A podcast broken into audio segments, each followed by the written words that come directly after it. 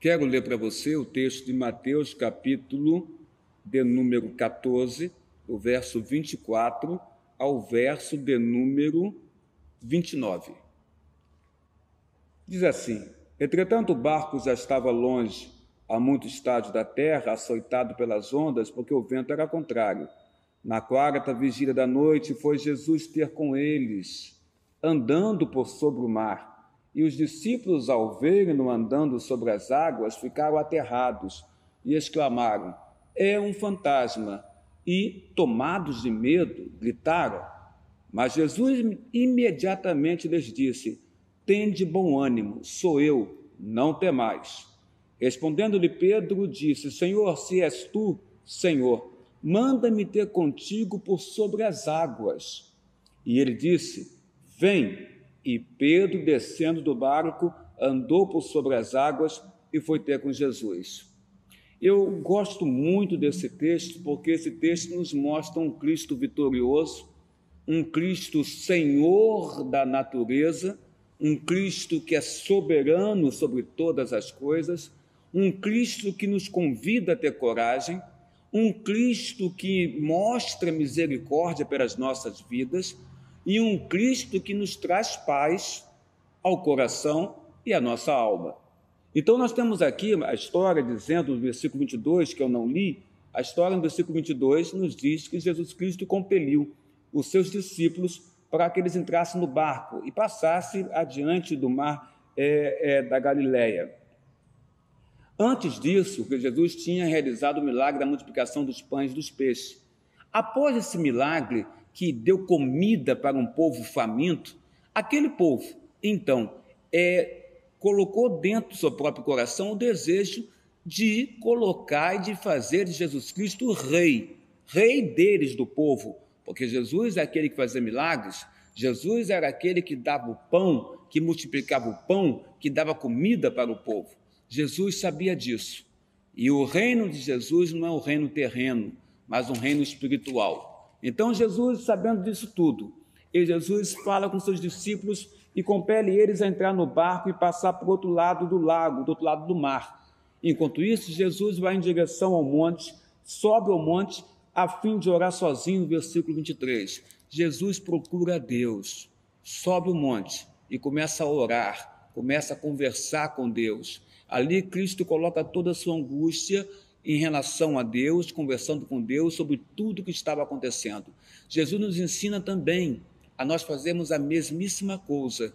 Na horas difíceis das nossas vidas, nós devemos buscar a Deus, conversar com Deus, colocar para Ele o que está acontecendo conosco, colocar para Ele o que está acontecendo ao nosso redor, relatar para Deus o que está afligindo os nossos corações. Jesus, ao subir ao monte e orar, nos ensina a entrarmos nos nossos quartos, como ele mesmo falou em Mateus 6, nos ensina a entrar nos nossos quartos, fecharmos a porta e falarmos com Deus numa palavra de oração.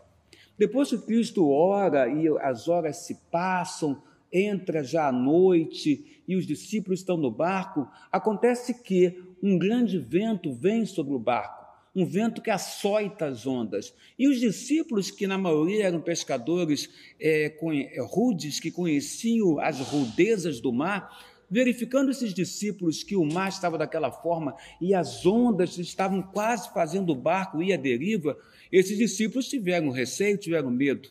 E então, na quarta vigília da noite, como a Bíblia Sagrada nos relata aqui para os nossos corações, na quarta vigília da noite, no versículo 25, Jesus termina sua oração com Deus e vai em direção aos discípulos que estavam no barco, açoitados pelo vento e pelas ondas. Mas Jesus vai em direção aos discípulos de que maneira? A Bíblia fala que o Senhor da natureza, que é Jesus, anda por sobre as águas. E andando por sobre as águas, ele vai ao encontro daqueles discípulos. E aqueles homens, ao verem Jesus andando por sobre as águas, não o reconhecem.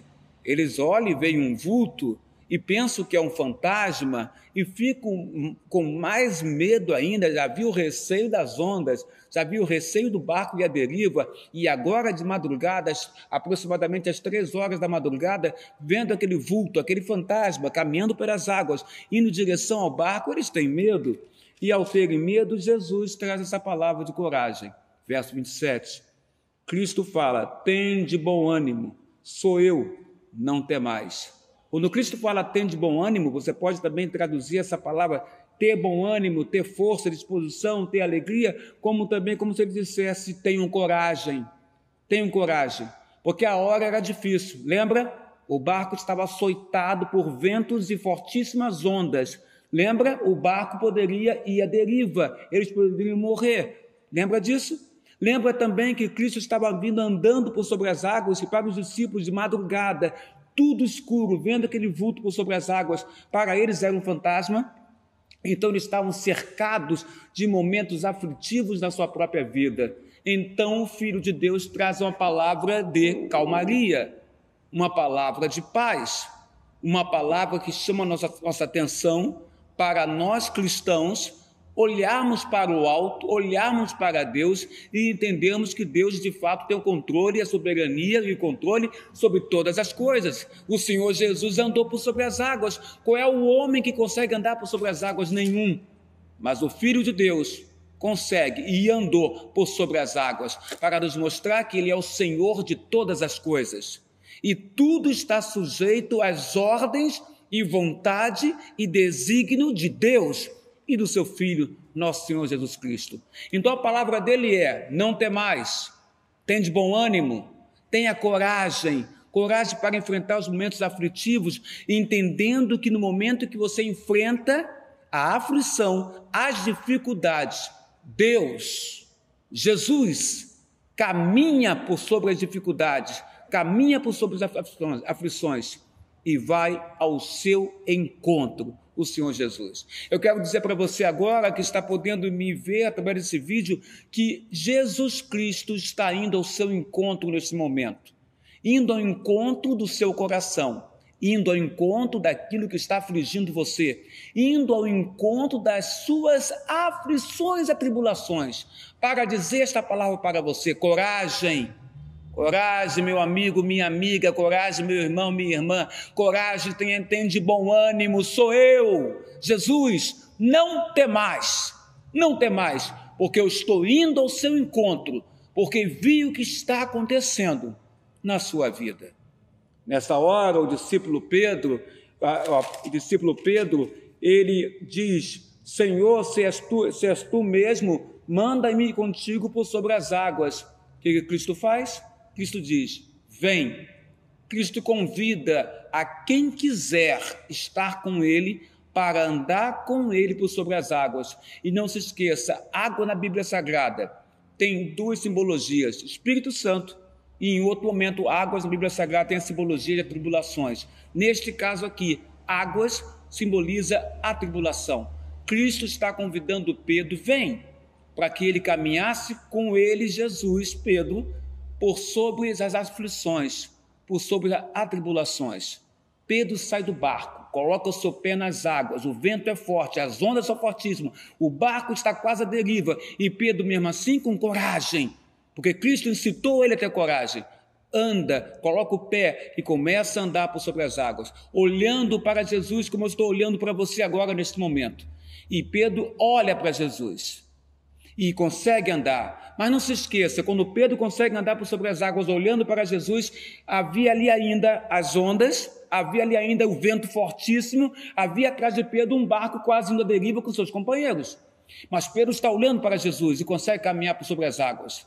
No momento em que Pedro para de olhar para Jesus e olha para um lado e olha para o outro lado e para de olhar para Jesus, neste momento, toda a coragem que ele tinha reunido dentro de si através do comando de Jesus, para que ele viesse ao seu encontro, toda coragem se esvai, porque ele não está olhando para a fonte da coragem dele. A fonte da coragem de Pedro é Jesus na sua frente. E ele olha para as ondas, ele olha para os ventos, ele não olha para Jesus. Aí entra a misericórdia, porque Pedro afunda, como todos nós afundamos também, quando deixamos de olhar para o Mestre. Mas neste momento em que ele parou de olhar para o mestre, Pedro ainda pôde soltar uma palavra, e a palavra foi de reconhecimento da sua fragilidade, reconhecimento que o ser humano é frágil, que o ser humano precisa de Deus, que o ser humano só encontra salvação e paz de sossego em Deus. Na hora que as águas batiam sobre o seu rosto, na hora em que ele estava afundando naquelas águas, e as águas insistentemente batiam sobre o seu rosto, e que ele respirava, sugava as águas pelo nariz, pela boca, nesta hora Pedro fala: Senhor, salva-me. E Jesus estava ali, porque Jesus está sempre perto de nós, quando nós mais precisamos. Tenha certeza disso, irmão, irmã e querido amigo. Jesus estará sempre perto de você, quando você mais precisar. E nessa hora, Cristo estava ali. E Pedro soltou o seu grito de socorro: Salva-me, Senhor. E ali, além da coragem, nós observamos a misericórdia, a misericórdia do Senhor, quando ele estende a sua mão levanta Pedro, coloca Pedro do seu lado. E então, nesta hora, Jesus Cristo pergunta a Pedro: Homem de pequena fé, por que duvidastes? Porque você olhou para as ondas porque você olhou para o vento, porque você parou de olhar para mim. Olhe para mim. Por que duvidastes? E ele nos ensina: não duvide, irmão, não duvide do poder, da soberania de Deus, de Jesus na sua vida. Não duvide.